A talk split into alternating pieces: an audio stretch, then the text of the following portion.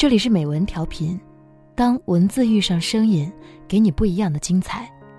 我是思思，今天为您带来的是爱一天赚一天，给大家分享几个故事。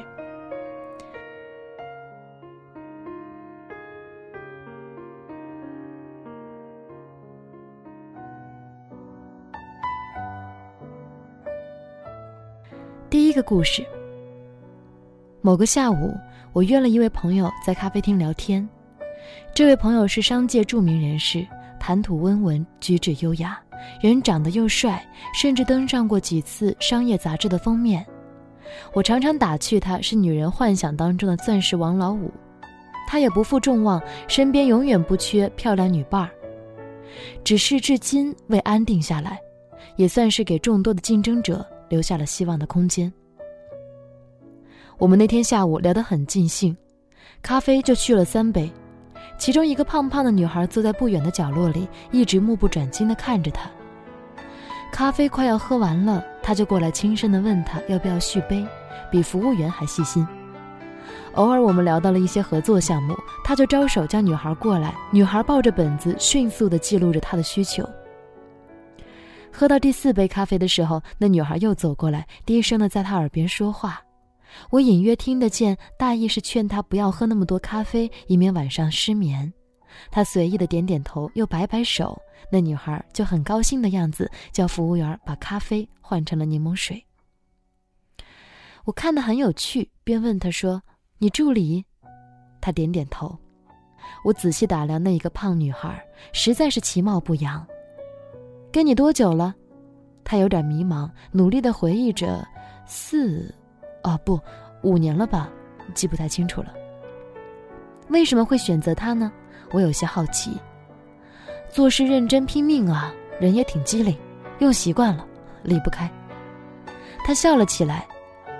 我知道你在怀疑什么，拜托，我只是用他做助理，又不是跟他过日子。想想也是。朋友出去接个电话，大约是谈工作上的重要事，半晌未回。我无聊就招手让那女孩过来，又示意让她坐下，说只是想和她聊聊天儿。她也很高兴，大概是枯坐了这么久，也有一些无聊了，只是似乎还是有一些放心不下，不停地抬头看看门外。我笑道：“放心，他一时回不来。”他有些不好意思地说：“对不起，我习惯了。”我逗他说：“你工作真努力，要不你来我这边做事，我给你双倍薪水。”他吓了一跳，几乎是立刻就摇头，下意识的回答说：“啊，不，谢谢。”我做出了很受伤的表情，问他：“你老板到底给你开了多少工资，让你这么死心塌地的？”他脸红了，笑着摇摇头。我还是没忍住，又借着玩笑提出疑惑：“还是他太有魅力了，你才舍不得？”他的脸红得更加厉害了，却抿着嘴，没有吭声，也不否认。我更加惊奇了，问道：“你喜欢他？”问完，连我自己都觉得很唐突，他却很坦然的点了点头。嚯！我惊讶极了，忍不住感叹一声，瞬间又觉得不应该这样，连忙补救：“我的意思是……”他笑了笑说：“我明白您的意思，没关系的。”我知道自己的条件很差，所以也从来没有抱过什么奢望。何况，他顿了一下。何况他也知道。他知道，我有些发愣。这落花有意，流水无情的窗户纸一旦被捅破，双方还能这么坦然？他点头道：“他看过那么多的仰慕和喜欢，我那点小心思瞒不过他，我也没想瞒。”那你到底图什么呀？他笑着摇头说：“什么都不图，每天就这么看着他，我就很开心，忙到死都觉得开心。”那他将来结婚了，你怎么办？他的目光有一瞬的黯然。可能就离开了吧。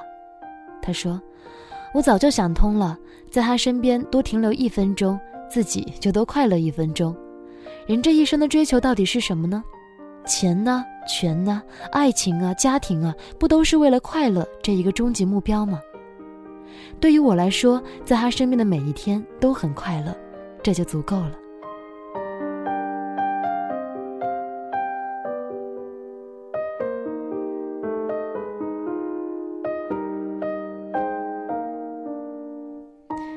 第二个故事那天下午我走进这一间豪华私人病房的时候忍不住暗暗的心算了一下在这里住一天的费用实在是高的令人咂舌。而这个女人已经住了整整三年。男人坐在病房里，女人坐在他身边的白色轮椅上。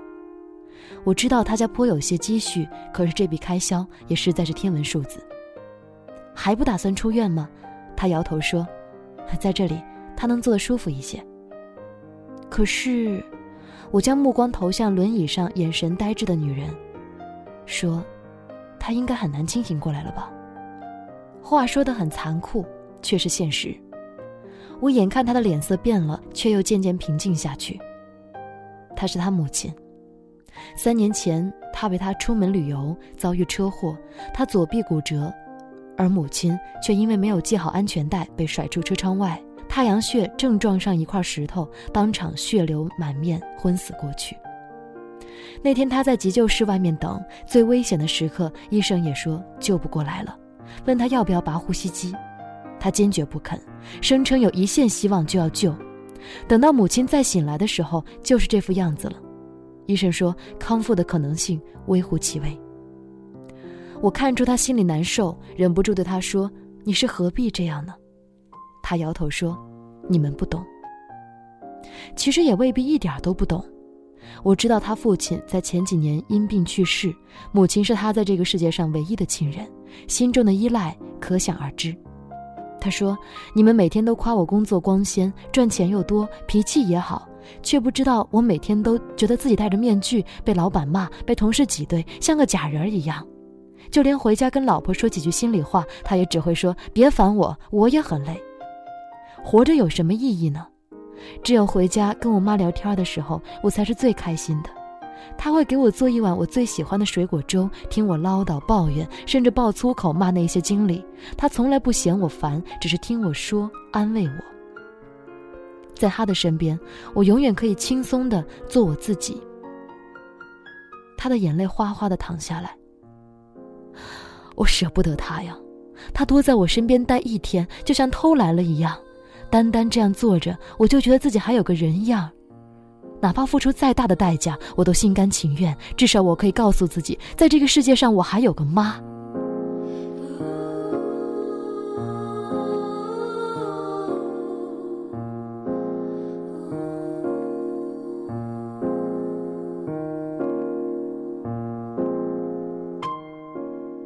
第三个故事。朋友小敏有先天性的心脏病，不能怀孕，生命也随时可能终止。当初我们得知这个消息的时候，都很难过。这么温柔可爱的一个人，可能要因此失去美好的姻缘，甚至朝不保夕，实在令人惋惜。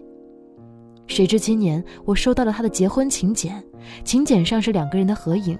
他的爱人据说是做日杂小生意的，相貌平平，但看着小敏的目光里却充满了温柔。我们去参加他的婚礼，主持人宣布互换戒指后，新郎在台上拉着小敏的手，出人意料地说出来一段话。他说：“我知道，包括我爸妈在内的所有人都不赞成这场婚事，可是我爱小敏，将来有没有孩子无所谓，我们还有多久也无所谓，能娶她，我就特别幸福满足。”最后，他抓住小敏的手，高高的举起，大声地说：“我是个生意人。”不懂讲什么好听的话，我就是觉得跟小敏在一起是最不亏本的买卖。我们俩爱一天，赚一天。台下掌声雷动，许多女孩都哭了。塞万提斯说：“爱与死有一点相同，不论帝王的高堂大殿或牧人的茅屋草舍，他都闯得进去。人的一生有多少爱曾经光顾，又有多少可以长久驻足呢？”然而，只有随时都提心吊胆的担心失去，才会倍加珍惜。这样的爱既投入又刺激，为了可能到来的分别，就提前忍受割舍，这究竟是值得还是不值得？时光有多长？时光浩浩荡荡，时光也捉襟见肘。谁规定必须在私有的时光里循规蹈矩的活？何不放纵自己一次，哪怕生命下一秒就戛然而止，也不算往来一世。跟命运讨价还价未必赢得了，甚至也许不能全身而退。可是，爱一天，赚一天。只要真正爱过，终究不会血本无归。